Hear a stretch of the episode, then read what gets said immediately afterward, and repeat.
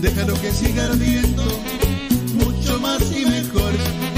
Déjalo que siga ardiendo, mucho más y mejor.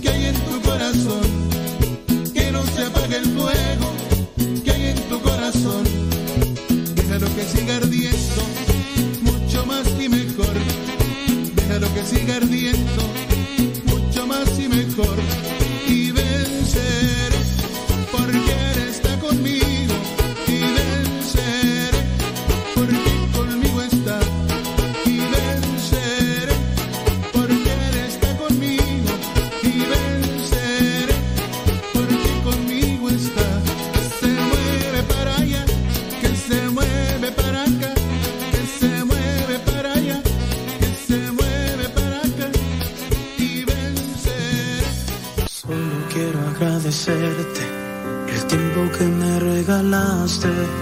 Cuando todo creía perdido me enseñaste lo que es el amor.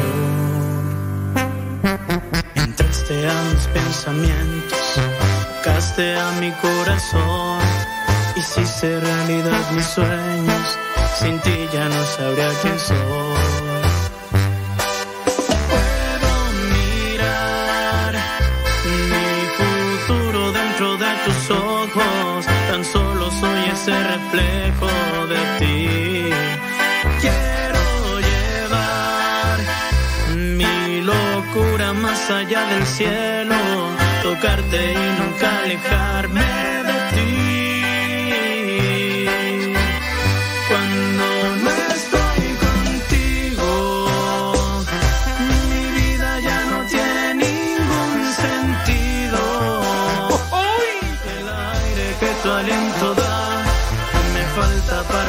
respirar. Mi corazón sigue latiendo, más sin ti yo siento que me estoy muriendo. Cuando no estás conmigo, camino por la vida sin rumbo fijo, sin tu luz que guíe mi camino. No sé qué pasará conmigo, seguir ya no sería una opción. Mi alma moriría de frío. window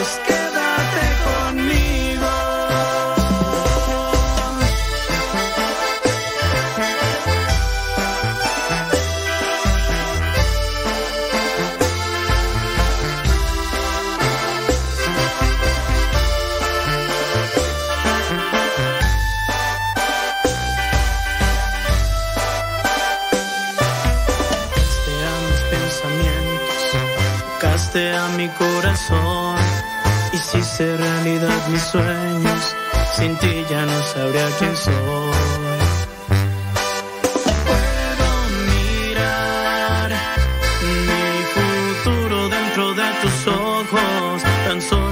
ese reflejo de ti. Quiero llevar mi locura más allá del cielo, tocarte y nunca alejarme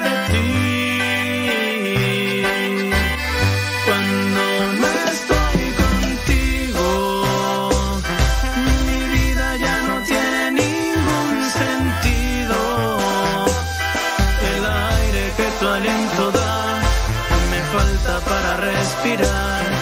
Mi corazón Tal vez yo tengo cáncer en mi cuerpo, pero ustedes tienen el cáncer en su corazón. Cuando no estoy contigo, camino por la vida sin rumbo fijo, sin tu luz que guíe mi camino.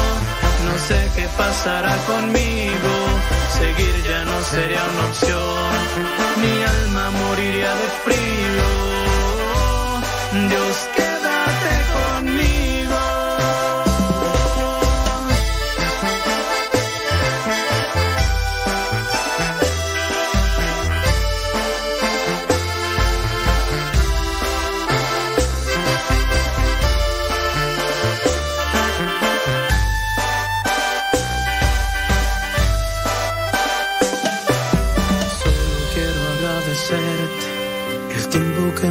Regalaste cuando todo creía perdido me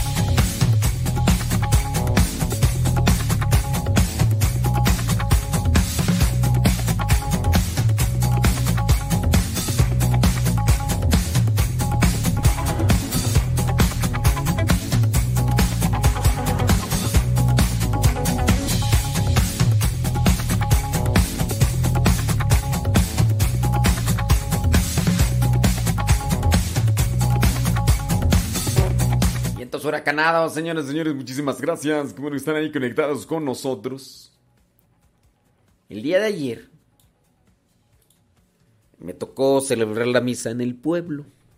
Pueblo de Reyes, Asamblea Santa, pueblo sacerdotal,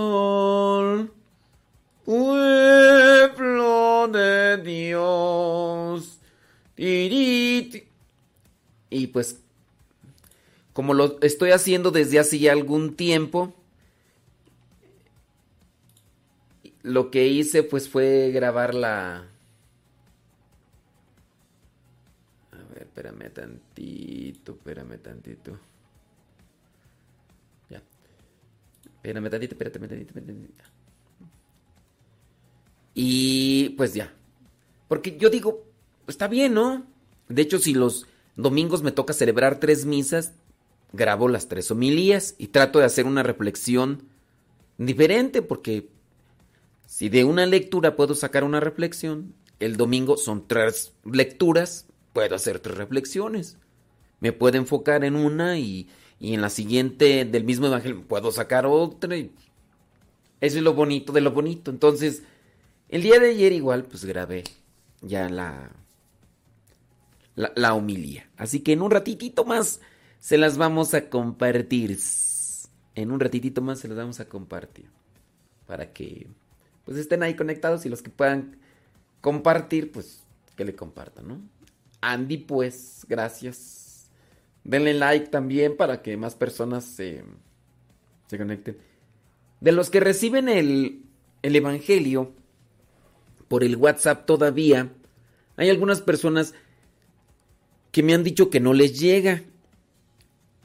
Mm, puede ser eh, lo que ya les he estado yo repitiendo desde hace ya algún tiempo. Puede ser que su WhatsApp está, está lleno. Y aunque yo les explico, pues sí, pues sí. Hay veces que no, no, pues aunque yo les diga pues por aquí, pues no, no. Va a ser difícil pues hacerles entender el mecanismo del WhatsApp. Porque dicen, me dicen, es que no, ya no tengo nada, de hecho ya borré todo. Le digo, borraste todo por fuera, pero por dentro, ahí queda guardado. Pero ¿cómo por dentro? Eh, bueno, en el sistema, la aplicación. Pero es que no sé cómo por dentro. Y ya entras en una dificultad. De hecho, hoy me escribió una persona. Y, ya me dice, dice, le pido a Dios que lo mantenga con bien. Y si le pasó algo, pues que Dios lo cuide. Y yo dije, ¿ahora? dije, ¿qué, qué, qué? ¿De qué hablan o qué? ¿Qué rollo?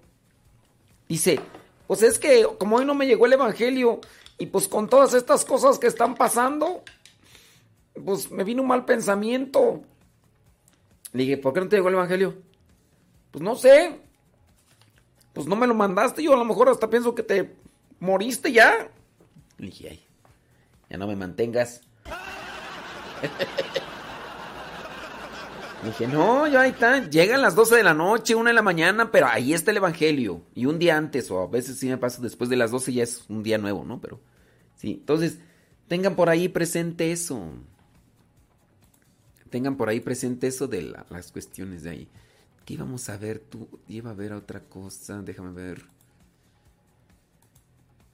Bueno, ahorita lo reviso aquí así. Mm, voy a compartirles la homilía del padre Santiago, es un padre también de España. Entonces, para que también ustedes tengan reflexión aparte, yo ya les compartí la, la que hicimos nosotros. Tengo ahí reflexiones de años pasados, pero no voy a compartirles unas reflexiones también de, de otros sacerdotes. Y en un ratito más viene la homilía. Yo mientras acá pues estoy editando eh, los estos. Carlos González dice que quiere un cincelazo.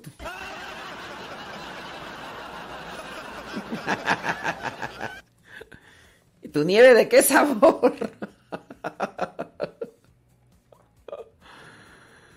Ay, ¿tu nieve de qué sabor?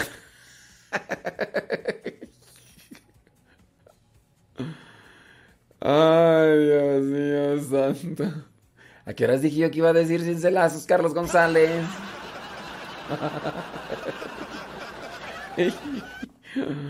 Sí, no, no, no, no. Tranquis, tranquis, tranquis, tranquis. Vámonos con el Padre Santiago.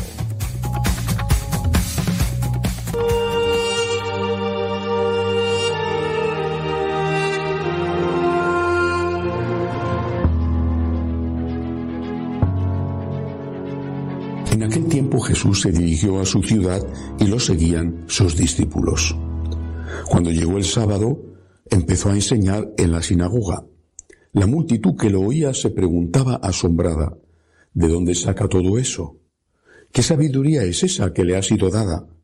¿Y esos milagros que realizan sus manos? ¿No es este el carpintero, el hijo de María, hermano de Santiago y José y Judas y Simón?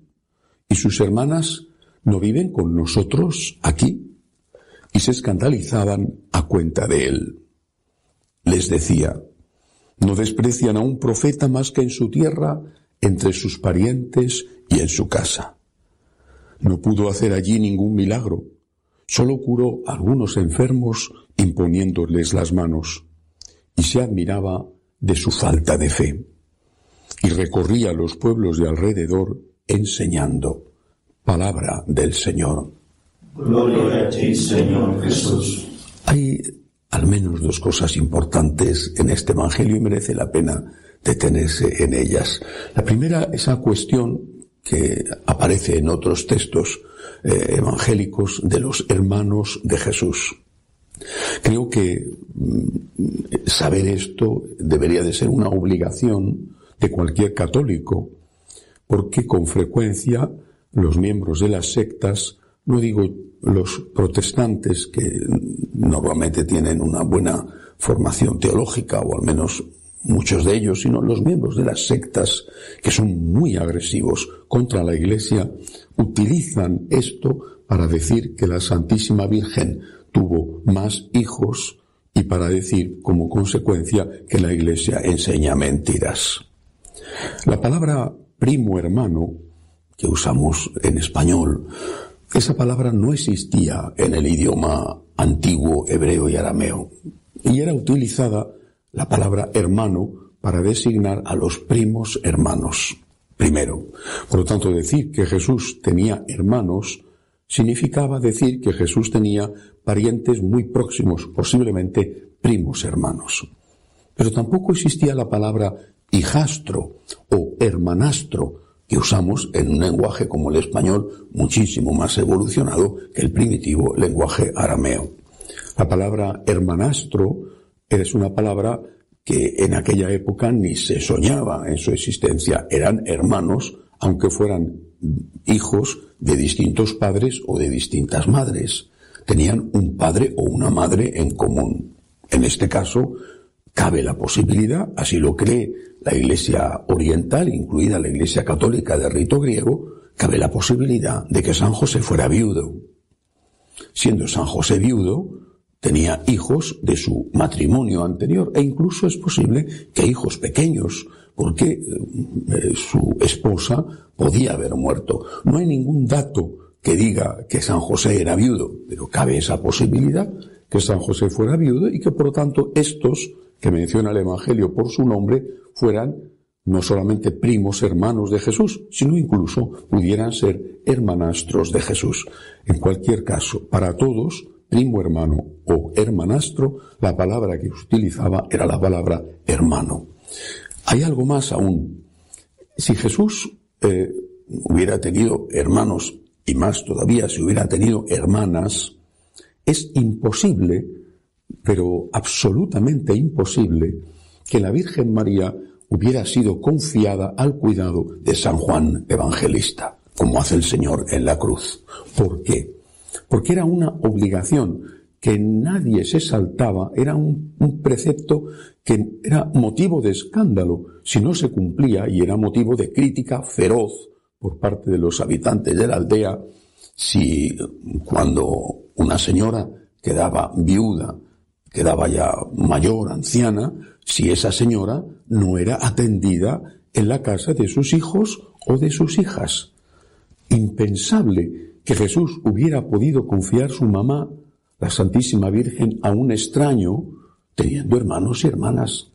Cuando le confía la Virgen al cuidado de San Juan es porque no tenía ni hermanos ni hermanas, al menos hermanos o hermanas de sangre, de doble sangre, papá y mamá. Jesús sabía que podía ir con sus parientes próximos, con sus primos hermanos o con sus hermanastros, si hubieran sido hermanastros. Pero sabía que no tenía hermanos y por eso la confía a un hijo espiritual muy querido, que era precisamente San Juan el Evangelista. La Virgen María fue confiada a alguien que la amaba y eso es algo que nosotros no debemos olvidar. Que el Señor nos confíe a su madre es el mayor regalo que nos puedan hacer. A San Pedro le confió la Iglesia, a Santiago la misión, la mejor suerte, el mejor regalo se lo llevó San Juan, que le confió el cuidado de la Santísima Virgen. La otra cosa importante de este Evangelio es la última enseñanza de Jesús. No desprecian a un profeta, dice el Señor, más que en su casa, entre los suyos, entre sus parientes y amigos. Esto es verdad.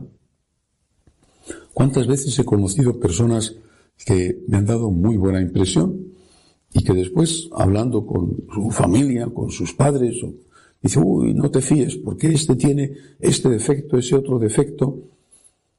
Sin duda, le conocen mejor de lo que le conozco yo. Pero también hay algo que puede ocurrir, y es que cuando vives con alguien, te acostumbras a lo bueno, a las cosas buenas que tienes, que fue precisamente lo que te llamaron la atención cuando conociste a esa persona por primera vez. Conoces a alguien y ya solo ves lo malo, que existe, que es algo que a veces padeces cotidianamente. Pero cuando conociste a esa persona, eso malo no lo viste o no le diste tanta importancia y en cambio viste las cosas positivas que tenía, que también existen y que también disfrutas cotidianamente. Esto posiblemente es algo que nos pasa a todos y esto arruina las relaciones. Tenemos que ser capaces de ver a las personas con los ojos con que las vimos la primera vez. No para no ver lo malo, no para no ver lo negativo, resulta imposible no verlo, sino para ver lo positivo, para no olvidarnos nunca de esas cosas buenas que además, repito, son las cosas que nos atrajeron de esas personas cuando las conocimos. Hagamos un esfuerzo por limpiarnos la mirada.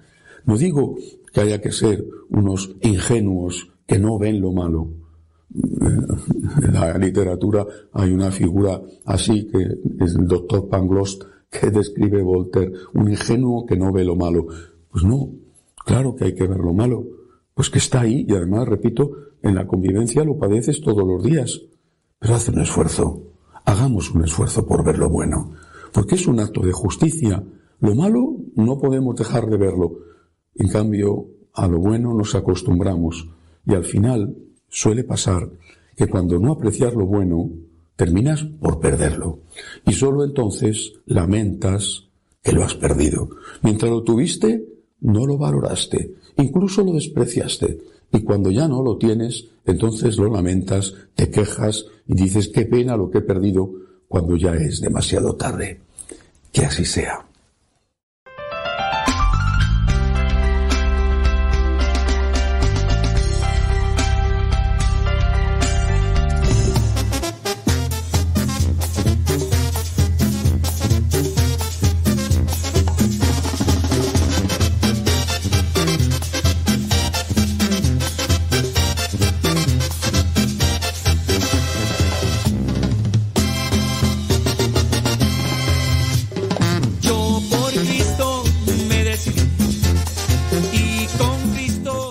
Vientos huracanados. Pues ahí está otra reflexión, ¿no?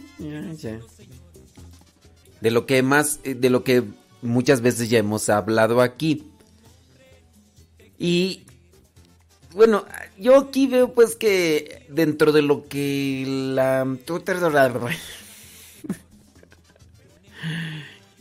Es que van a decir, ay, tú nomás mirando cosas malas. Sí. El Padre Santiago acaba de hacer una reflexión. Él presentó que hay la posibilidad de que San, de que San José hubiera sido un hombre viudo. Y en su caso, los que se dice que eran hermanos de Jesús eran medios hermanos. Pero si analizamos bíblicamente, aunque esté esa tradición en la iglesia oriental, creo que los textos que están también señalando quién era la madre de estos, porque está el texto bíblico que dice, la María, la madre de Santiago, la madre de Judas, y que esta María también tenía a su esposo y que en otro texto bíblico nos habla de quién era el esposo de esta María. Tengo entonces yo entendido que si puedo confrontar la tradición en el oriente que dice que San José era viudo y que posiblemente eran sus hijastros, yo puedo decir, bueno, entonces este texto bíblico qué? ¿A qué le hago yo más caso? ¿A la tradición en este caso? En este, en este punto, le hago caso a la tradición que dice que, que posiblemente San José era viudo o le hago caso a la palabra de Dios que dice aquí que Santiago, mm, Judas y los otros Juan y demás tenían su su su mamá y su papá. Obviamente a lo que dice la palabra de Dios. Después, el padre Santiago mencionó una cosa importante, que no pudo haber tenido, no pudo haber tenido hijastros, en este caso, la Virgen María, porque si los hubiera tenido, hijastros, sí se dice así, ¿no? Hijastros, o sea, hijos por parte de San José, si hubiera sido viudo, entonces Jesús no hubiera dejado encargada a, María con, con Juan. Pues entonces, ya con eso, la tradición que posiblemente dice que posiblemente San José era viudo, pues queda descartada. No, no es viable, no es válida. Porque, ¿cómo voy a dejarle, cómo voy a dejarle a mi mamá a a uno de los discípulos, que sí, a lo mejor sí era el discípulo más querido, pero ¿cómo se lo voy a dejar? Sí, sí hay algunos hermanastros, bueno, en ese caso hijastros, ¿no? Es lo que digo yo, es lo que digo yo y ahí se los dejo, pues, pues para que, pues nada más, digo, no, es confrontación, pues así, porque al rato van a ir, van a ir con el Padre Santiago y le van a decir, Padre Santiago, ya empezaron allá a criticarlo, dicen que usted no sirve para nada y que, no estoy diciendo eso, nomás estoy presentando revalorizar las ideas para que saquemos también nosotros una reflexión y que tengamos criterio al momento de pues de analizar, ¿no? el asunto. Ah, lo que pasa es que tú le tienes envidia, porque como tú eres bien superficial. Oh, pues, pues no puede decir nada, hombre. That's right. You heard it. This is the new one.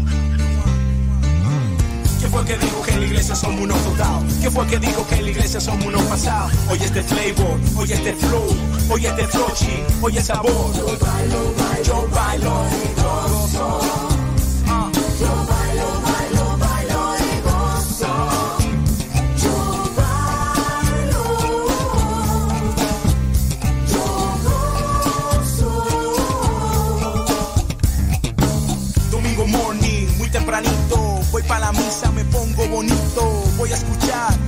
palabra, voy a rezar por todas las almas. Esto es una cosa que hacemos de corazón. Esto es una cosa que hacemos para el Señor. No es aburrido, no es tradición. Nunca me cansa, siempre mejor. En la iglesia yo canto, yo bailo, yo río, yo disfruto con los hermanos. Ve, pregúntale a mi tío. ¿Quién fue que dijo que en la iglesia somos unos totados? ¿Quién fue que dijo que en la iglesia somos unos pasados? Oye este flavor, oye este flow, oye este flow oye sabor. Bailo, bailo, bailo. Siente el sabor.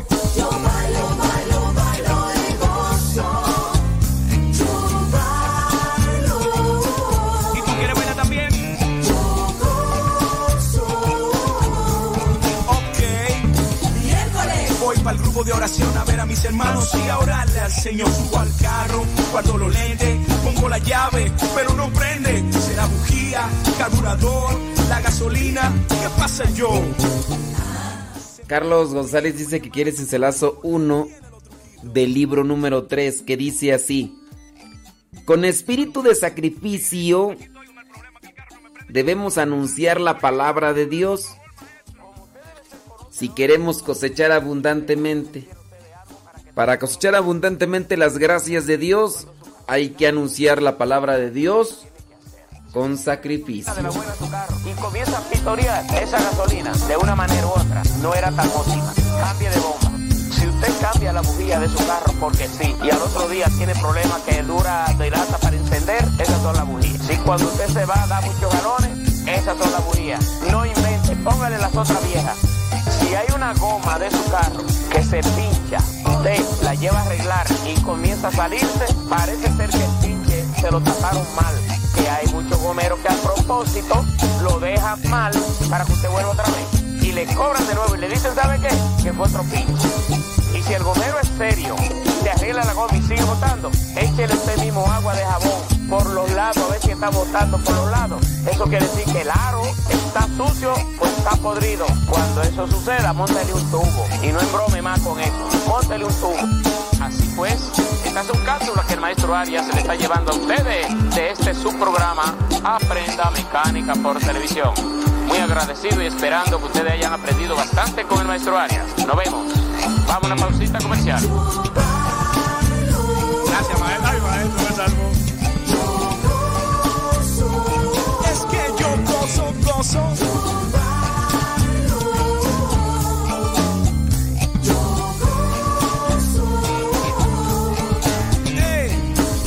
no me llamen para hablarme de chismes, que no me llamen para deprimirme, que si fulana, que si me engano, si tú no sabes, no hable mi hermano. Si tú no digas nada, déjalo así. Si tú no tienes nada bueno no digas nada, déjalo así. Rona Romero, this is my name, este es mi disco, como ya ves, corazón grande, concepto grande, sonido grande, vale más grande, este es mi disco, hecho a la medida, ah, ah, hecho a la medida, este es mi disco, Isa Custom Made, este es mi disco, como puedes ver, este es mi disco, Isa Custom Made, este es mi disco, como puedes ver.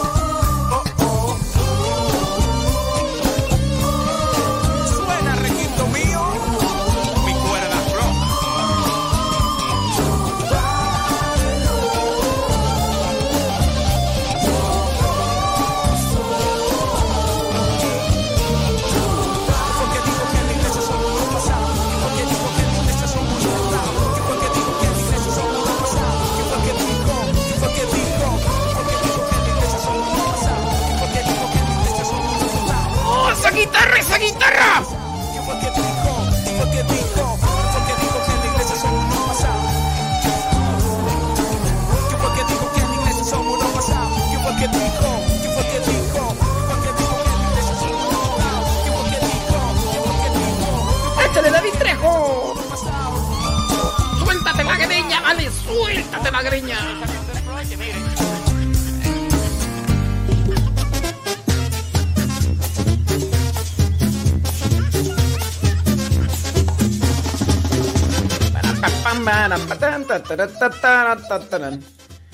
Hace poquito una persona me pidió una misa por internet. Que si podía celebrar una misa yo por internet. Le dije que no. Y bueno, pues me hizo la referencia. Dice, pues así como había yo hecho la misa por internet que le hice a, a mi sobrino y por sus familiares de parte de, de, de su mamá. Y ya le dije, no, mira, le digo, esa misa le hice especial para ellos porque pues ante esta situación de pandemia,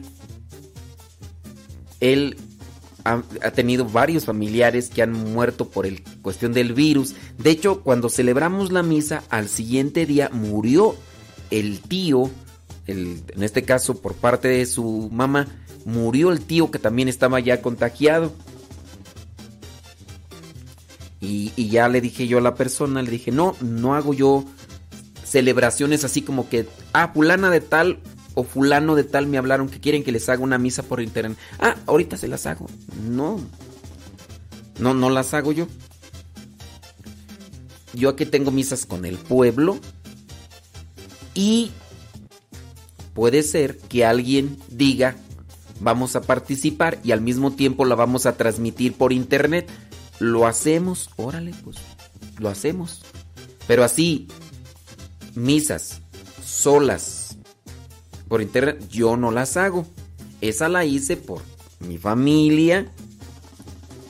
Y de hecho, pues yo tuve que hacer todo. Así como que yo tengo que poner el, internet, tengo que poner la cámara, tengo que poner el micrófono y todo. Y pues no.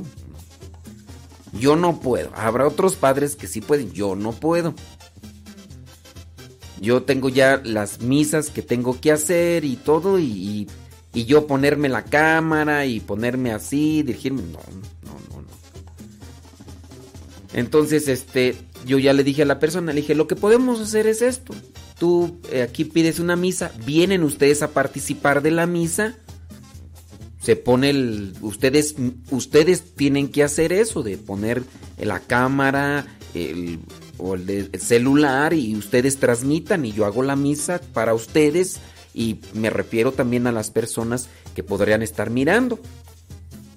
Pero no así como que yo voy a hacer misas por internet nada más así. Digo, no, no. Y no es lo mismo, no es lo mismo. Cuando yo estoy celebrando misa con gente, me acoplo a cómo está la gente y eso hasta puede ser que hagamos una homilía hasta más sentida, más porque les estoy mirando, porque estoy viendo sus reacciones y, y eso hasta yo y para los que miraron esa misa que hice para la familia de mi sobrino, pues no, yo estaba así como que... Mm, estaba como que sacado de onda.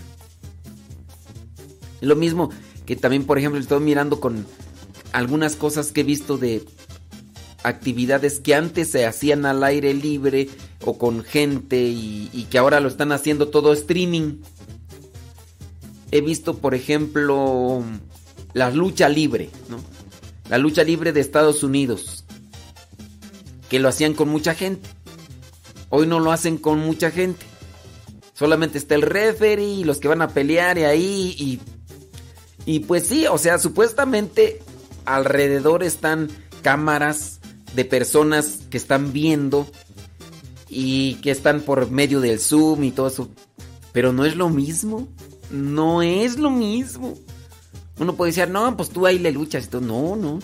En algo te inspira lo que hablan, lo que hay, y ya. Y pues hablarle a una cámara, así y, aunque estuvieran dos o tres personas, no sé, como que no es lo mismo, no, no es lo mismo. O por lo menos yo no estoy acostumbrado a hacer de esas cosas. Así que, pues, cuando las personas que me pidan que una misa por internet, digo, pues, una misa con gente. Una misa con gente. Y otra cosa, otra cosa podría ser, ¿no? Que que me enfermo y que no puedo celebrar misa con gente. Yo voy a celebrar la misa solo, pero me voy a grabar ahí. Eso es otra cosa ya, porque ahí es una privación que está ahí impuesta y que no hay más. Entonces ahí sí es otra cosa. Pero espero en Dios, ¿verdad? Que no, no llegue a pasar eso de que me enferme y que tenga que celebrar yo aparte. Entonces ahí sí celebraría yo para grabándome ahí, pues ya que Pero así como intenciones particulares, así, no.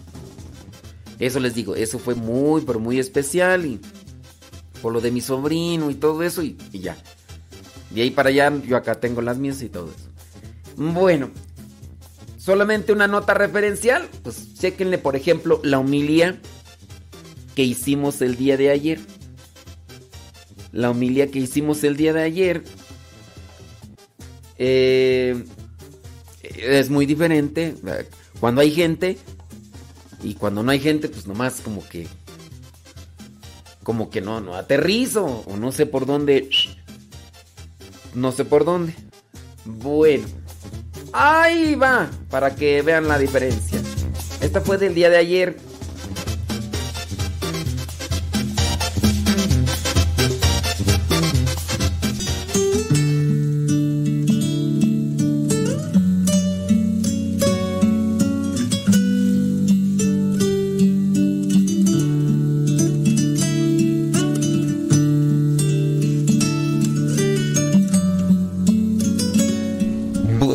A pedirle al Espíritu Santo que me ilumine para compartir una reflexión o esperando que los podamos hacer reflexionar con algo de lo que nos salga con relación a las lecturas. Porque si venimos a, a la iglesia, venimos al templo, eh, tiene, ser, tiene que ser con esa disposición de voy a reflexionar, a encontrar una palabra del Señor, para cambiar mi forma de vida y ser mejor cristiano que ayer. Eso es lo que uno tiene que buscar y, no quedarnos solamente con a veces una, una forma ritualista de cumplir eh, cierto tipo de preceptos o, normas. Bueno, en relación a esto de la, evangelización y lo que necesitamos nosotros, el mexicano tiende a ser muy diferente a otros de Latinoamérica. Platicando con algunas personas de otros países, nosotros en México le buscamos y le buscamos para encontrar un cierto tipo de convivio, de alegría, de, si ustedes quieren, fiesta. Otros latinoamericanos están asombrados con nosotros porque hasta de circunstancias dolorosas nosotros le sacamos algo de fiesta. El día de que se recuerda a los difuntos, ahí anda uno haciendo calaveras de dulce, anda haciendo comidas y hasta fiestas. Ahí va la gente a los cementerios más que a llorar, a cantar y a comer, porque hasta en eso uno le saca. Y son situaciones que otros lloran y hasta días de luto y tristeza, y hasta contratan gente para llorar. Y nosotros, no, hombre, hasta nos reímos de eso. La evangelización en México sin duda fue una manera también muy mm, alternativa y, y muy creativa.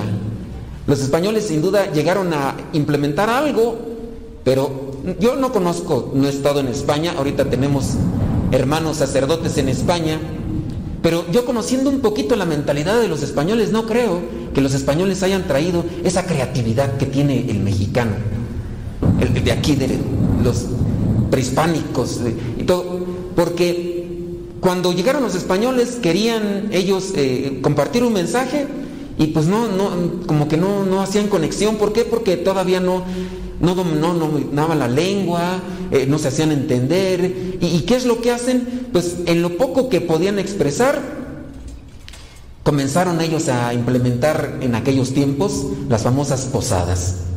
Y así comenzaron las posadas, una misa, después hacían cierto tipo de procesión, rezando el rosario y regalaban cosas. Misas de aguinaldo, año 1500 y fracción, no recuerdo bien, 1521, no recuerdo y aquí, eh, cerca de donde estamos nosotros, aquí en San Miguel, no, San Agustina Colman, ahí comienzan las posadas, ¿sí? Algo. Después comenzarán las pastorelas, ya después incluso la piñata, que no es propiamente de aquí de, de, México, pero también la piñata traída de otras costumbres. Y aquí nosotros les vamos a poner más cosas y hasta adentro dulces y los picos y de otras cosas que, porque así somos los mexicanos. Oye, ¿y si nos sacamos otra cosa de la manga? Bueno, pues, ¿qué te parece? Mira, ya, ya pasó Navidad, ya pasó el Día de Reyes y otra fiestecita. Ah, total. Viene la purificación de María, antes era así la fiesta, y vamos a la purificación de María. Después el concilio cambia la fiesta cristocéntrica y es la presentación del niño Jesús. En, ningún otro país se ve que, que se haga esto. Y los mexicanos dicen, pues vamos a hacer la, fiesta litúrgica de la presentación del Señor. Y vamos a llevar velas. Muy bien, vamos a hacer velas. ¿Y qué? ¿Y a poco ahí ya se va a quedar todo? No. ¿Y si hacemos una tamalada? Bueno, vamos a hacer una tamalada. ¿Y si llevamos nuestros niños? Bueno, pues vamos a hacer nuestros niños. ¿Y si buscamos compadres? Vamos a buscar compadres. Y ahí están los compadres y los niños, y es el mexicano. Le busca y sin duda son cosas que se pueden rescatar, algunas buenas en el sentido propio, y algunas veces se dan desfiguraciones. No es correcto, no es propio que, por ejemplo, las imágenes de los niños, ojalá no la traigan, no es pedrada, ¿verdad? Si la hicieron, pues a veces es por, estoy checando los niños, ¿verdad? Una vez me trajeron uno de un futbolista, yo espero que no. Los niños deben de vestirse así como niños. A veces se da una exageración, porque piensan que Dios les va a favorecer en un sentido espiritual porque ustedes traen al niño de, a ver, el año pasado lo vestí de Juan Dieguito, hoy lo voy a vestir de Sagrado Corazón. Para el próximo año, ¿de qué se me ocurre? ¿De qué se me ocurre? Del Señor de la Divina Misericordia. Y, y están a veces en ese conflicto. Y pues son cosas que si bien con esas no ofenden a Dios, pero a veces ya caemos más bien en lo puro externo. Por ahí encontré a, un niño que lo vestieron así con, con botas y sombreros y botas, y botas puntiagudas, tribales. Yo dije, ¿por qué lo hace la gente? En parte pienso yo que es por un eh, costumbre, ¿no? A ver, que y no, no se han acercado mucho al templo, la iglesia, la evangelización, no entienden cuál es lo central y pues vamos a hacerlo, ¿no? Y puede ser que a veces ni rezan el rosario ni nada, pero tienen su imagen del niño Jesús y, y se encomiendan a él y, y, tienen a veces hasta así, parece ya juguetería, así con 20 niños Jesús. Y, y así, y tienen un montón de compadres, ¿no? órale. Y hay veces que eh, me ha tocado el caso de algunos de ustedes que han traído a sus familiares que dicen, pues ya falleció la tía, la tía Cotorrona, la que no se casó y tenía 10 niños Jesús, ¿y ahora qué hacemos con él? Ya se falleció y ahí están los 10 niños y ahí está la preocupación. Nos quedamos con lo de afuera. Está bien, el mexicano busca la manera de cómo nutrir una fe y, y está bien. Nada más que hay que tener cuidado con los excesos. Si uno no sabe, preguntar a alguien que me pueda ayudar en la orientación de qué hacer. Me dijeron que el niño eh, lo vista, la imagen del niño lo vista de no sé qué. Y si ustedes van a estos lugares donde ya venden, hay personas que se dedican a eso y que por cierto muy caros. Hace seis años me tocó ir a Pátzcuaro, Michoacán, a un retiro y me hospedaron en la casa de una familia y la señora hacía vestiditos para la imagen del niño Jesús. Me dice la señora, ¿usted tiene una imagen del niño Jesús? Le digo, no, fíjese que no. No, no, no tengo. Consígase una. Le regalo un vestidito. Dije, ¿y por qué? Dice, es que cuestan 35 mil pesos. Dije, ¿de verdad? Y me llamó la atención. Dije, pues, ¿qué le hacen al vestido o qué? ¿O el niño es de carne o qué? Y pues sí, ya miré todo el proceso, o sea, una cosa detallada y el tipo de tela y todo. Y dije, ¿a poco sí lo pagan? Dice, sí. La gente dice, yo le regalo uno. Dije, no, voy a vivir ahí con el pendiente, no me vayan a robar la imagen. y el vestidito, dije, no, mejor así.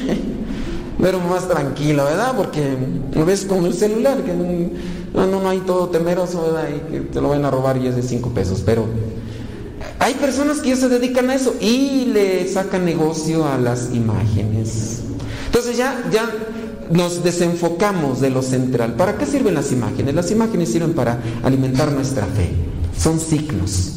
Ustedes los cuidan muy bien y eh, hay que tener cuidado, con mucho amor, con mucho respeto, pero no hay que quedarnos en lo, en lo, meramente externo, lo material.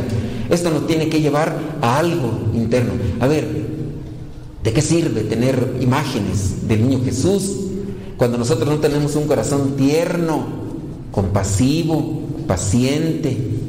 Y sí, o sea, las imágenes me, transmiten, a lo mejor yo me santiguo y todo, pero eso me tiene que ayudar a mí en el crecimiento también de en la fe, del amor, de la caridad. Entonces, ustedes que se comprometen, los padrinos, traten de también de alimentarse en, en la fe, no nada más es la pura costumbre de, ya, yo soy compadre, o yo tengo los niños y, ya, ¿no? Hay que buscar. Fíjense, vamos a enfocarnos en el Evangelio. Vamos a ver Lucas capítulo 2, versículo 22.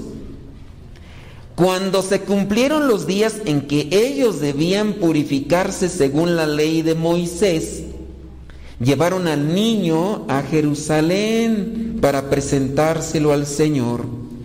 Entonces, aquí lo que está establecido en la ley lo están haciendo los papás.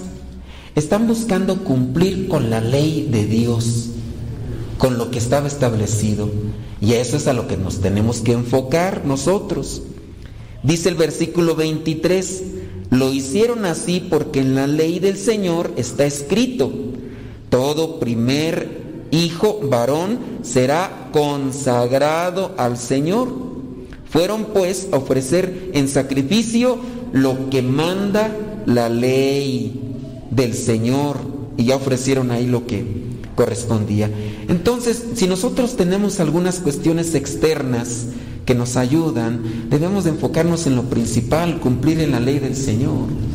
¿Y, qué nos dice la palabra de Dios? ¿Qué nos dice la ley? Pues hay que ser justos, hay que ser comprensivos, hay que ser pacientes, hay que ser generosos, no coléricos, no envidiosos, no gritones, no respondones, no maleducados, no hipócritas, no falsos, no mentirosos, no envidiosos. A veces pues sí, andamos por fuera quedando quedar bien con cosas, pero por dentro andamos mal. Y eso pues no es correcto. Que lo de afuera también me ayude para irme purificando por dentro. Si nosotros tenemos estas celebraciones y participa mucha gente, que no solamente se comprometa a tener la imagen del niño, así bien limpiecita. ¿Quién sabe cuántos de ustedes cambiaron el trajecito del niño, verdad? Luego hay unos que ahí los tienen ahí, este, todos ahí polvados, ya está neja la tela y todo. Pero hay algunos que sí los cambian, hasta los cuidan, yo creo que hasta más que a sus chiquillos. Está bien, pero que eso sea también una proyección de nuestro interior, así como tú te preocupas. Voy a cuidar bien esta imagen, bueno, que así me preocupe yo por lo de mi interior. Y, y en eso fíjense que nos refleja la primera lectura, vamos a la primera lectura Malaquías capítulo 3 versículos del 1 al 3. Y viene ya lo que es el versículo 2. Vamos a ver ahí en el versículo 2, en el versículo 3. El versículo 3 de Malaquías capítulo 3 dice, el Señor se sentará a purificar a los sacerdotes, los descendientes de Leví, como purifica la planta, la plata y el oro en el fuego Después ellos podrán presentar su ofrenda al Señor tal como debe hacerlo. El Señor se alegrará entonces de la ofrenda de Judá y Jerusalén, igual que se alegrará de ella en otros tiempos. El Señor quiere purificarnos. Y si nosotros nos hacemos uso de esto, como no lo hacen en otros países, miren, allá en España la situación está fría. Eh, Incluso cada rato también hay disminución de la fe. Eh, en otros lugares, ¿qué quieren tú? En, Italia, el, Padre Luis aquí nos comparte. En Italia no hay tantas costumbres de procesiones como aquí lo tenemos nosotros, colores. No, no hay nada de eso. Ellos llegan serios, parcos, así, como es un europeo así. Si ustedes quieren así seco, así, pues. Y acá no, nosotros somos alegres y le buscamos formas, figuras, objetos y demás eh, aquí en México es en los únicos países donde hacemos una tronadera de cohetes. Yo no veo para qué, ¿verdad? No, alguien que me diga la razón justificable de, andar tronando cohetes. Eh, los perros asustados debajo de la mm, cama, chi chi, hasta orinándose de miedo. Los que tienen vacas al otro día, después de la tronadera de cohetes, no, pues daba tres litros, hoy nomás me dio medio las vacas también se asustaron a tronadera de cohetes. Y, yo también, porque no, yo no lo veo sentido, bueno, y y, eso. o sea, no, no le encuentro, pero pues así son los mexicanos. Nos gusta hacer mucha polvadera cuando vamos caminando. Digo, pues no sé, todavía cuando hacen esto de los castillos y cosas, hacen figuras y los colores, pues todavía son cosas que, ah, qué padre, qué bonito, ¿no? Y, si es de noche y se alumbra bien. Pero eso de los cohetes que truenan, yo la verdad no, no, no le encuentro. Ya no me les gusta a la gente quemar dinero, pues como les sobra, ah, vamos a quemar dinero, vamos a quemar dinero. ¿Cuánto cuesta una roba, perdón? No, no saben ustedes, no son cohetes ni tampoco de la otra. Sí, yo no, sé, alguien que después me explique, a ver qué. Pero así somos. Y nos quedamos con lo meramente externo. Hay que trabajar en lo interno. Si tenemos todas estas cosas tan bonitas y que incluso son deslumbrantes para otros países, vienen de otros países, el Día de los Fieles Difuntos, a tomar fotos y a grabar videos en, los cementerios y todo, porque acá en México, uff, y ahora ya hasta hacen desfiles y quién sabe qué tanta cosa a partir de una película que, se inventó eso de lo que México hacíamos desfile y hacíamos, y, ya a partir de ahí hacen, hacen desfiles del Día de los Muertos, dicen. Y así es el mexicano. Y de nuestro interior, acaban de sacar el último censo de cuántos mexicanos o cuántas personas estamos en México, pero también con ese censo se dio a conocer que hay una disminución de creyentes. Y eso quiere dar a entender que entonces nos estamos quedando con la meramente externo y que por eso no hay una intención interior que motive a otros a querer seguir los pasos de la fe. Y eso es lo que, a veces nos pasa. sus hijos, sus hijos mientras están chiquillos ustedes los traen. Pero ya se van haciendo adolescentes y ya empiezan a ponerles cara de que ya no quiero ir. ¿Por qué? Porque no quiero. Y ya van creciendo y no van a querer. ¿Por qué no, por qué no quieren venir los, los jóvenes?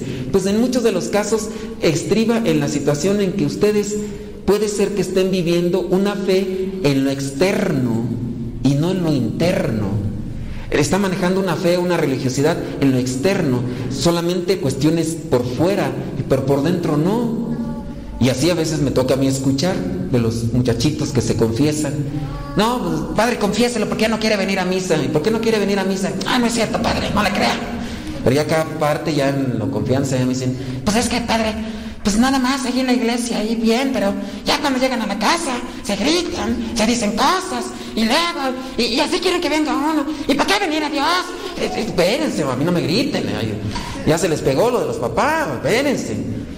Pues así pasa. Y ustedes se conocerán en sus familias. Analícense. ¿Estamos viviendo una religiosidad solamente en lo externo? ¿O estamos esforzándonos a vivir en lo interno? Que, nuestra religiosidad se note en lo interno. Que, que digan el cambio de persona. Aquí encontramos a un hombre, en este caso se llama Simeón, que dice que guiado por el Espíritu Santo. ¿Ustedes por quién se dejan guiar? Se dejan guiar por sus impulsos, sus enojos, sus eh, soberbias, su orgullo. Eh, ¿Por qué nos dejamos guiar nosotros? Hay que también analizar en esta situación. Hoy también la iglesia tiene presente lo que vendría a ser la vida consagrada. Estos dos hombres, eh, Simeón y Ana, que estaban consagrados a Dios. Aquí también dentro de lo que es la ley dice que se tenía que presentar al primer hijo varón para ser consagrado al Señor. Ustedes también pueden consagrarse a Dios, aunque no sean religiosos como nosotros. Todos los días pueden levantarse, Señor, hoy te consagro mi vista, mis oídos, todo, todo mi ser que, todo lo que haga sea para darte gloria a ti, que todo lo que, lo que haga, lo que comparta, sea para ayudar a otros, acercarse más a ti. Esa es la manera de cómo consagrarse. Consagrar es hacer algo sagrado. Voy a hacer de mi trabajo, voy a consagrarlo a Dios. ¿De qué manera? Lo voy a hacer así de manera digna, propia, respetuosa, que los demás digan, lo estás haciendo con amor. Lo hago porque me van a pagar algo, pero que, cuando la gente me vea, que también perciba otra cosa más. Te toca trabajar con gente, de repente ya estás todo cansado y te, te vienen a preguntar cosas, cómo atiendes, cómo respondes cuando te toca relacionarte con ellos. Señor, ando todo enojado, no dormí bien, eh, me pasó esto, tengo ganas de gritar, de decir cosas, pero como te lo consagré, te lo ofrezco y voy a hacer todo lo posible por ser más paciente, por ser más prudente, por no hablar de más, por ser más comprensivo. Señor, ayúdame. Y así las amas de casa también, consagrar su día. Andan porque el viejo les dijo no sé qué cosas y ustedes andan neuróticas, andan en sus días, andan de... Y ustedes andan y luego con los chiquillos guerrosos, traviesos, y de repente ustedes ¡pum! explotan. Pero no, Señor, te lo consagro, voy a ser paciente hoy. Estos chiquillos parece que no se les acaba la pila, comieron dulce, andan todos estrambóticos. Pues voy a ser paciente. Y ya también ustedes están consagrando ahí a Dios su día. Día de la vida consagrada. Ustedes se consagran a Dios se entregan a los impulsos, los enojos, los arrebatos. Hay que consagrarnos a Dios. Si este mundo se está yendo más hacia lo que vendría a ser la problemática, la dificultad, será porque muchos de nosotros no estamos consagrando nuestra, nuestro diario vivir a Dios. Se dice de muchos católicos en México, muchos, ya disminuyeron un poco, pero todavía son muchos, más del 50%, y eso es significativo. Pero ante la ola de violencia que nos persigue a todos, uno dice, Pues ¿cómo está eso? Quiere decir que estamos viviendo una religiosidad más a lo externo, porque el que va a saltar se santigua primero, antes de subirse a la combi y sacar la pistola para robar.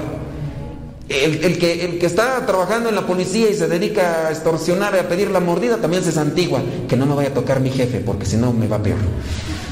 Eh, o sea, pues ¿cómo está eso? Pues, o sea, la religiosidad, vivirla hasta esos extremos, pues, pues nomás no. El otro día estaba ahí mm, parado en la. Estaba ahí arriba de la micro para venir para acá y de Texcoco. Y no, sé si se han fijado, no sé si todavía esté, porque ya tengo mucho que no salgo, pero allí donde está la parada de la micro de los, de, los, que, los camiones que vienen para acá, ahí del otro lado está un bar, ¿sí lo han visto?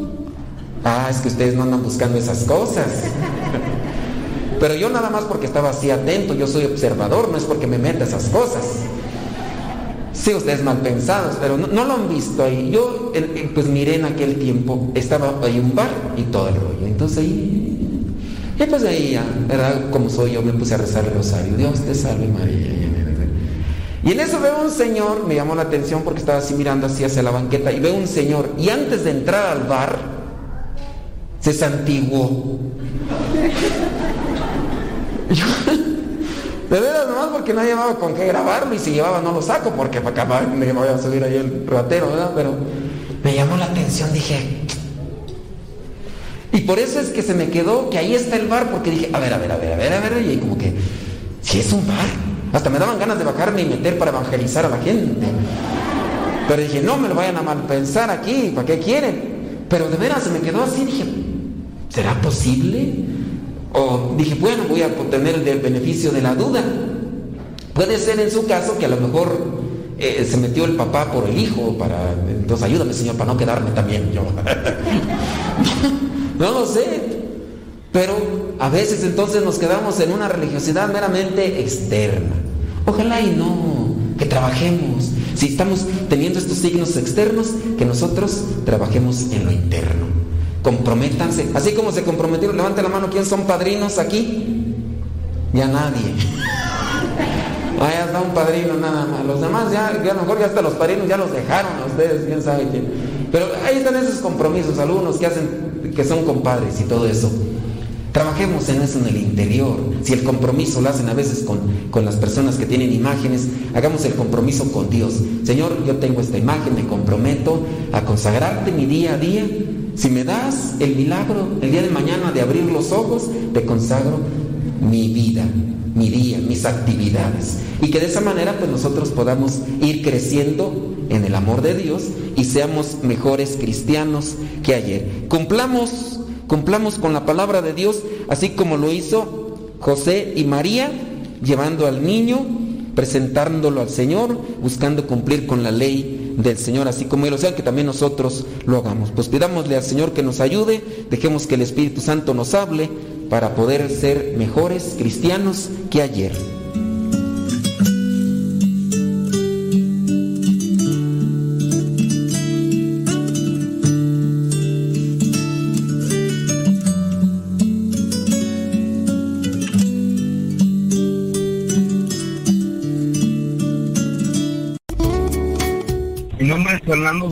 Yo vivo acá en San Bernardino, California. Y todas las tardes cuando salgo de trabajar, pongo mi teléfono en la aplicación que bajé de Radio Tepa. Me voy escuchando los programas que están grabados ahí. Gracias, Padre. Gracias por todo lo que nos dan, porque es una forma de evangelizarnos, de llevar hasta, hasta los rincones más remotos de acá, de San Bernardino, de cualquier parte de Estados Unidos. Les damos las gracias y ahora con estos aparatos podemos estar conectados con ustedes y más que nada escuchar la palabra de Dios. No tenemos pretexto para hacerlo.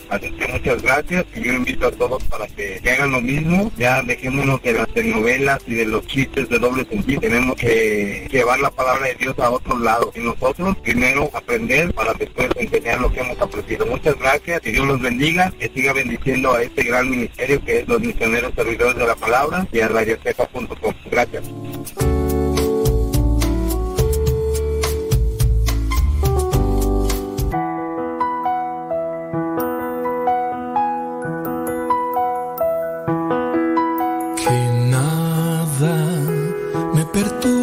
Señor, de tu perfecta paz, de tu bella amistad, de tu infinita protección, de tu inmenso amor y de tu redención. No permitas que los miedos dañen mi confianza, vendrán tempestades no permitas que la carne manche mi pureza, vendrán huracanes. El mundo es tentación, tú eres salvación. El mundo es confusión, tú eres mi paz, Señor. Que nada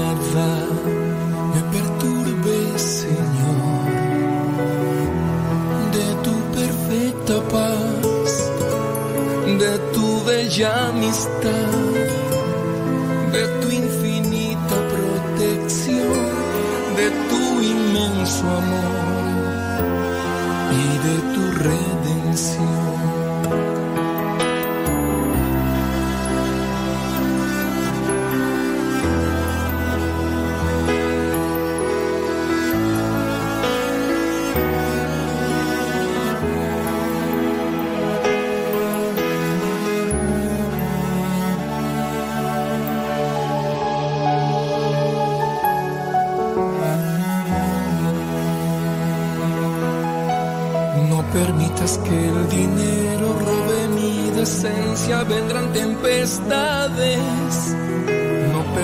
que el orgullo ahogue mi modestia, vendrán huracanes. El mundo es seducción, tú eres sanación. El mundo es aflicción,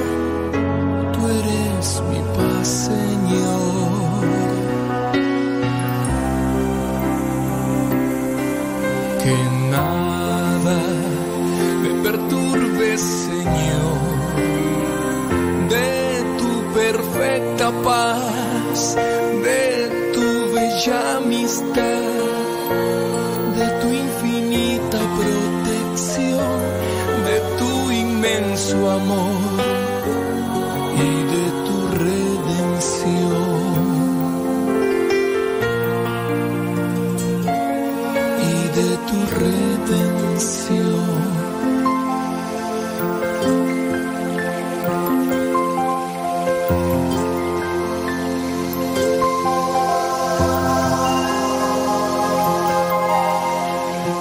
Modesto Lule. Mire, yo tengo mucho tiempo escuchándolo. Desde que empezó su programa me gusta mucho. Acá en Cincinnati, Ohio, que es donde lo escucho. Mi nombre es Rosa Muñoz. Me gusta mucho su programa. Me siento muy bendecida por tenerlo ahí con nosotros en la radio. Mire, para mí Dios ha actuado. Me ha hecho muchos milagros, muchas, muchas bendiciones que he recibido de Él. Pero entre las más grandes ha sido el poder estar acá en Estados Unidos para atender a mi niña que tiene una enfermedad y que ha tenido un muy buen tratamiento. Otra ha sido que he superado un cáncer también y otra de ellas muy grande que me acaba de suceder, que acaba de suceder hace muy poco. Una de mis hijas está en la escuela de Harvard, en la escuela de medicina. Era algo que nosotros creíamos que no era posible. Sin embargo, ahí está. Y es un orgullo para nosotros grandísimo porque somos personas pues muy humildes, muy, muy humildes y estamos muy agradecidos con Dios, con todas estas bendiciones. Muchas gracias, Padre. Que tenga un excelente día. Luego. Habla Isabel de Los Ángeles. Dios ha hecho tantas maravillas en mí que yo estoy sorprendida del amor tan grande que yo no conocía de Dios. Yo soy remisa de cáncer tres veces y estoy en remisión y todo el tiempo me están diciendo que es posible que esto y que es posible que el otro. Pero yo siempre espero en Dios que se haga su voluntad y no la mía. Y he ido conociendo poco a poco a Dios porque Él me ha ido mostrando el camino, pero yo he querido ser bastante dócil para poder conocerlo mejor. Él es el centro de mi vida, Él es todo en mi vida. Soy una persona de 70 años y soy una persona contenta y optimista. Gracias Padre, gracias por hablar de tantas cosas tan hermosas y de hacernos sentir el amor de Dios.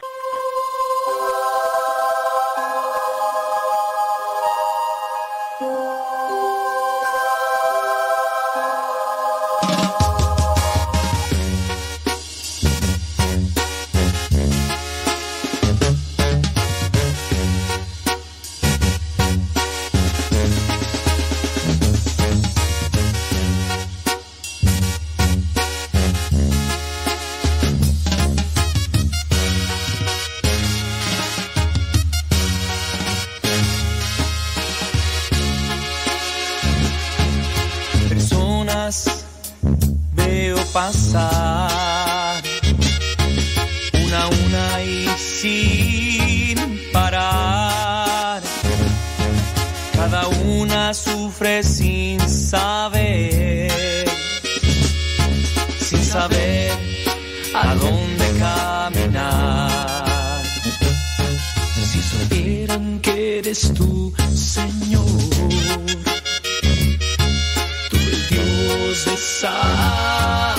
Si supieran que eres tú, Señor, el que cambiarías su existir. ¿Quién irá a decirle la verdad? ¿Quién irá a contarles quién eres tú? ¿Quién a llevarnos a tu luz?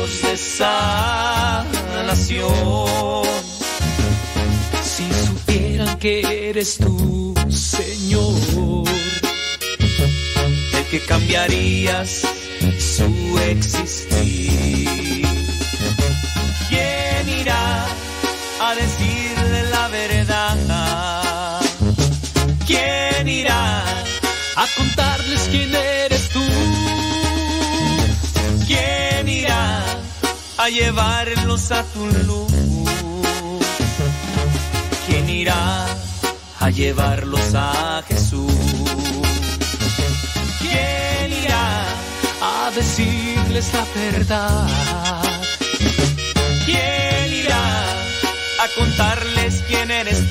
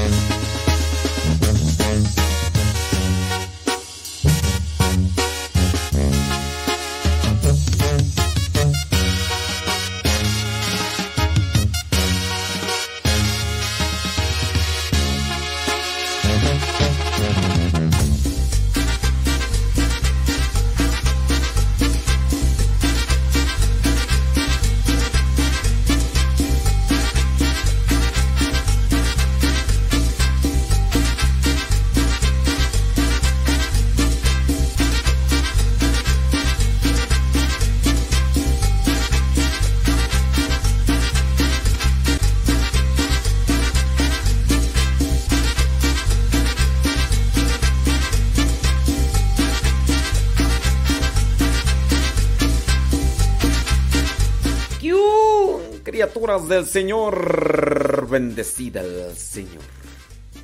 Claro que sí. Claro que sí, Sergio Espinosa, con todo susto, con todo susto. En un ratito más lo hacemos, compadre. Bueno, déjame de una vez. De una vez. De una vez. Para siempre. Lo voy a subir a mi canal. Sí, voy a subir la, la a mi canal. Ahí para que esté la. Sí, sí, sí. Ahí en mi canal en Telegram. Sí, sí, Pirili. Déjame. Ahorita, ahorita la pongo. Ahorita la pongo, vale. Aquí está, mira. Déjame ver. Ándele, espérame tontito, tontititito, tontititito. Listo, listo. Oigan, hablando del tiempo, a tiempo con el tiempo, para que lleguen a tiempo. Estaba mirando por ahí un artículo interesante y me llamó la atención. Dice, el primer reloj del mundo. ¿Quién hizo el primer reloj del mundo mundial? ¿Quién lo hizo?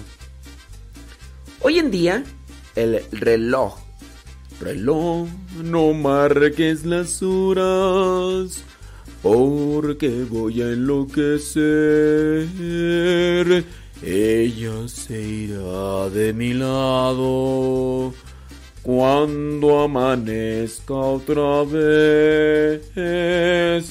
No más nos queda esta noche para vivir nuestro amor. Algunos piensan que esa canción habla de una relación amorosa de una persona que se encontraba con alguien y que pues al amanecer ella se iba a ir o él o demás.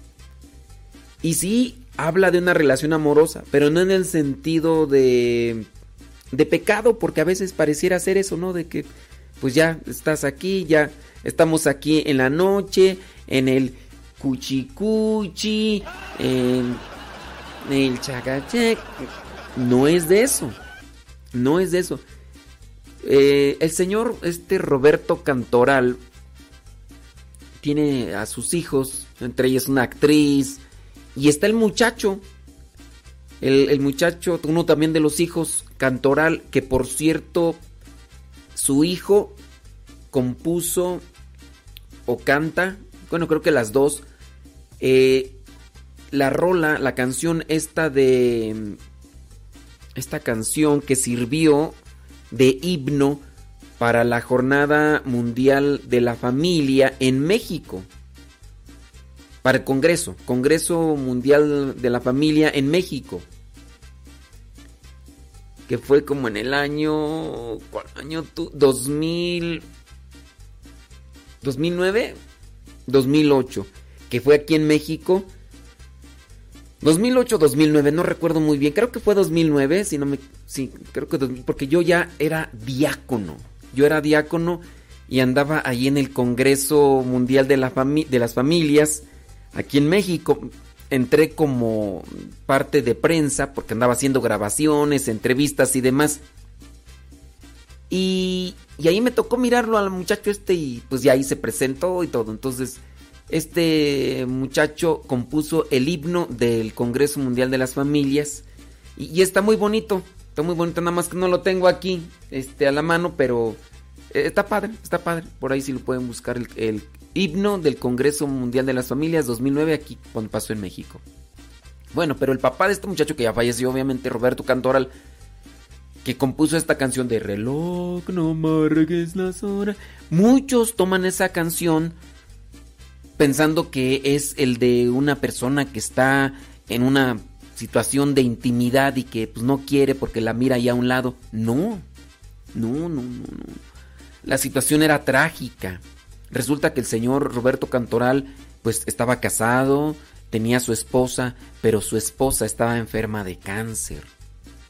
Y de hecho ahí en su casa, prácticamente velándola, cuidándola, los doctores le dijeron ya no hay nada por hacer, ya ella está en una situación última. Entonces, del dolor, del sufrimiento, pues él es músico, eh, eh, entonces agarró su guitarra y ahí dentro de lo que su corazón le decía, pues por eso le decía, reloj, detén tu camino, porque pues no quería, él sabía que, que a la mañana ya, eh, posiblemente ya se acababa la vida de, de ella y por eso es que, entonces, nada más, así como que una algo así de conocimiento cultural que más o menos ahí está el asunto, ¿ok?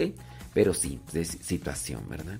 Bueno, vámonos con el, artículo que encontré. Eh, hoy en día el reloj está presente en todas partes. ¿eh? En la pared, en nuestra mano, en el celular. Es una gran facilidad para nosotros saber la hora exacta del día.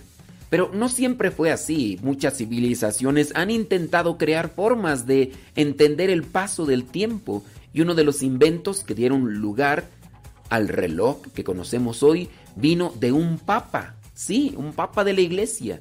El historiador Tomás E. Woods Jr. es historiador. No es un señor que vende pepitas ahí en la esquina. No es. No, no, no, no. Es un historiador.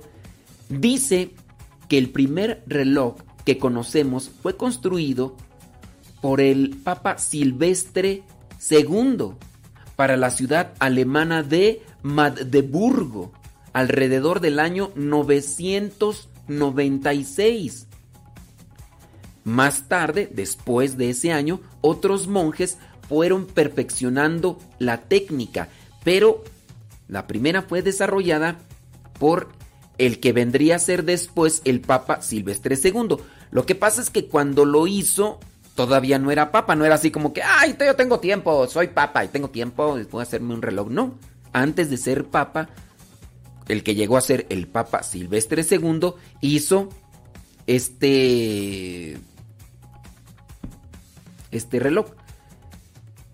Gerbert de Aurilla, el nombre bautismal del papa, el papa Silvestre II, su nombre de pila es Gerbert de Aurillac. Nació en el año 946 en Francia. Nació de una familia pobre, tenía que pasar las noches cuidando el rebaño familiar y a menudo utilizaba las noches estrelladas para estudiar astronomía. Su inteligencia pronto llamó la atención de un sacerdote que lo llevó a estudiar al monasterio de Santa María de Ripoll en España. En el año 996 creó el primer reloj de péndulo mecánico que funcionaba con un peso, o sea, con una medida, no con una moneda. Tocaba una campana en ciertos momentos del día para recordar a los monjes que era la hora de rezar, porque ya él estaba en el monasterio. La invención de Gerbert de Aurillac se convirtió entonces en lo que podría ser el embrión del reloj mecánico. Y su concepto fue utilizado por la Iglesia Católica durante unos 400 años hasta que se hizo popular en el mundo alrededor del siglo XV. Tomás Edwood Jr. también dice que Peter Lightfoot, un monje de Glastonbury, construyó en el siglo XVI uno de los relojes más antiguos que nos llegaron y que ahora se encuentra en excelentes condiciones en el Museo de Ciencias allá en Londres. Richard de Wallingford, un abad del siglo XIV de la abadía benedictina de Saint Albans y uno de los precursores de la trigonometría en Occidente, es famoso por el reloj astronómico que diseñó para su monasterio. Se dice que, al menos en los dos siglos siguientes, no hubo otro reloj que igualara a este en sofisticación tecnológica. Era una maravilla para su época. No sobrevivió mucho tiempo. Puede que haya desaparecido entre los monjes de los monasterios confiscados por, en aquel tiempo, Enrique VIII. Pero las notas dejadas por el abad permitieron hacer un modelo y una réplica de ese reloj a escala real. Además del tiempo, puede predecir incluso con precisión los eclipses lunares. Bueno, pues otros religiosos, aparte del que vendría a ser después el Papa Silvestre II, comenzaron con todo esto de los relojes. En los relojes, los que tenemos ahora en la medición, el tiempo. ¿Qué mide el tiempo? El tiempo mide, perdón, ¿qué mide el reloj? Mide el tiempo. En sí, el tiempo mide el tiempo. ¿Y qué mide el tiempo? El tiempo que mide. A ver, vamos a dejar ahí una pregunta filosófica. Si el reloj mide el tiempo, ¿el tiempo que mide? Si el reloj mide el tiempo, ¿el tiempo que mide?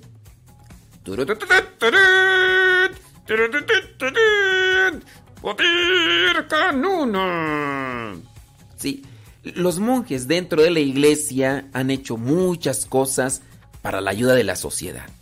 Lamentablemente que la sociedad con intención de hacer a un lado a la iglesia, pues ha inventado tantas cosas por ahí, les ha distorsionado y exagerado y muchos se las han creído.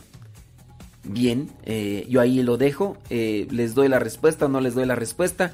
Si el reloj sirve para medir el tiempo, ¿el tiempo que mide? Les voy a decir, pues ya, total. El tiempo mide el movimiento. Así es. El tiempo mide el movimiento.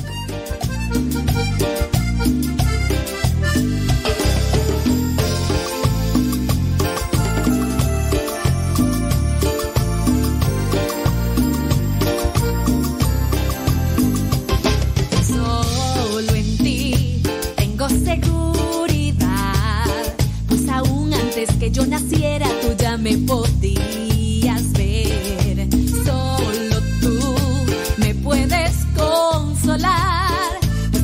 en la cruz con dolor todos mis sufrimientos. Solo tú me puedes dar la paz, no la paz que el mundo me ofrece, sino la que tú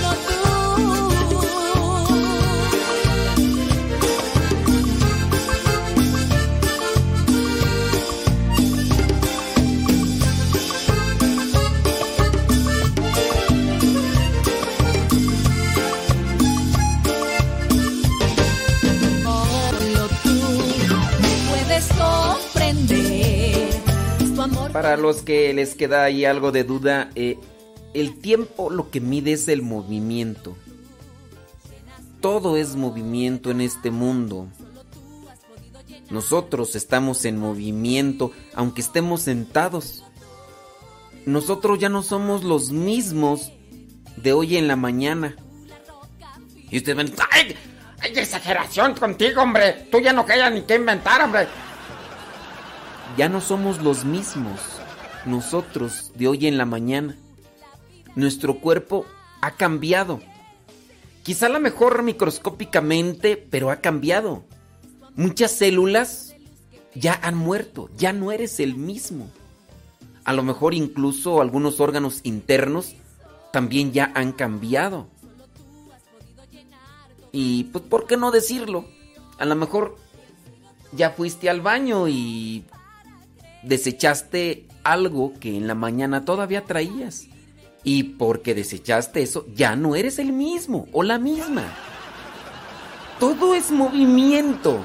Todo es movimiento, diría el filósofo. El devenir, el devenir. El flexómetro, o también llamado metro, sirve para medir superficies. Un centímetro, un mil- milímetro, un metro, eh, un kilómetro.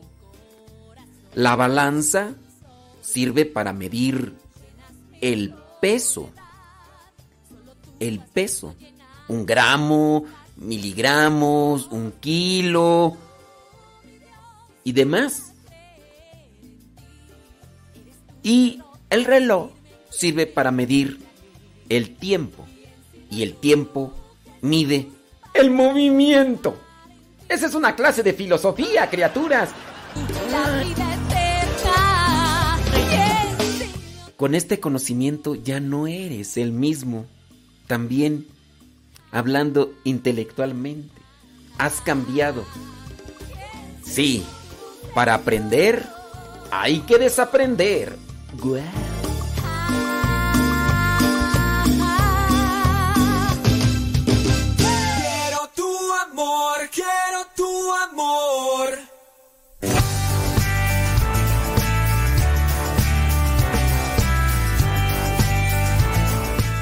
Ya, ya, ya salió Odalis con su mm, mención.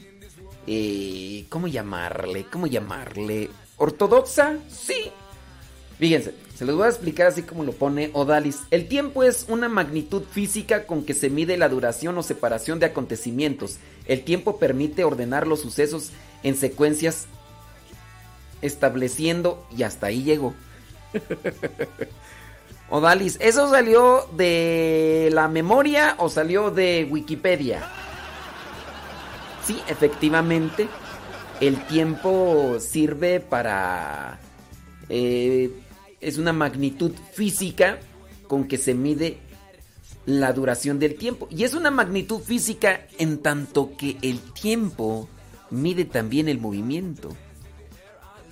El tiempo se pesa por el movimiento. Y así incluso los científicos al hacer los análisis del carbono 14 miden el movimiento en las cosas. Y así es como se puede medir. Se mide la duración y separación de los acontecimientos. La duración y separación de los acontecimientos que da como, como, da, da como resultado el devenir, el movimiento. Si no hubiera movimiento no podríamos distinguir entre el inicio y el final de un acontecimiento. Pero porque no es el mismo cuando inicia que cuando termina. ¡Ay, Jesús de María y José! o ir a dar clases a la universidad.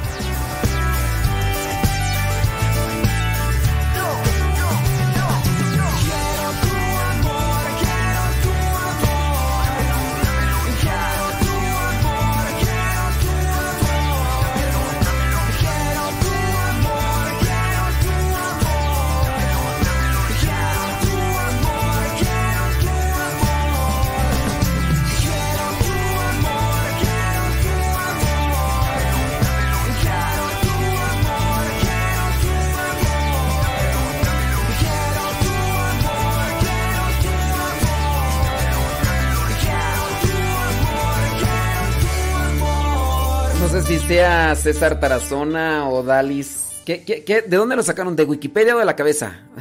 la cabeza, ves de la.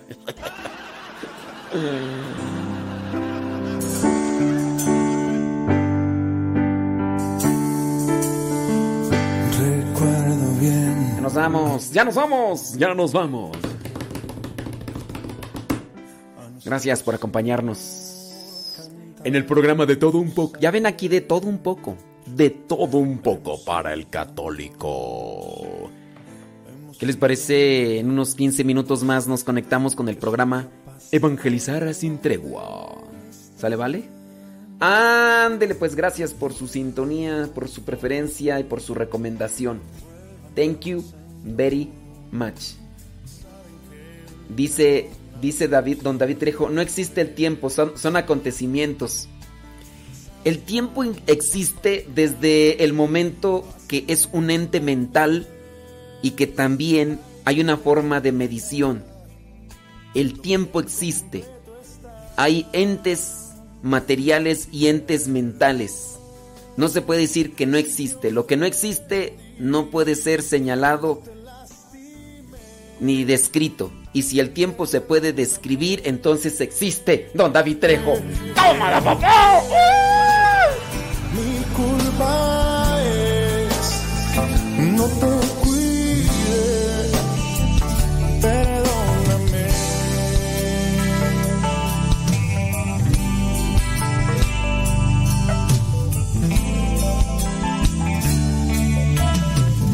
Recuerdo bien algunos tiempos del ayer, siendo momentos que servimos para pasado años y hoy no queda más que elevar a Cristo una oración. Tócalo, Señor, toca el corazón de todos aquellos que se han ido. Dales de tu Dales de tu amor, anima con tu espíritu su vida y perdona si falle, si no cuida.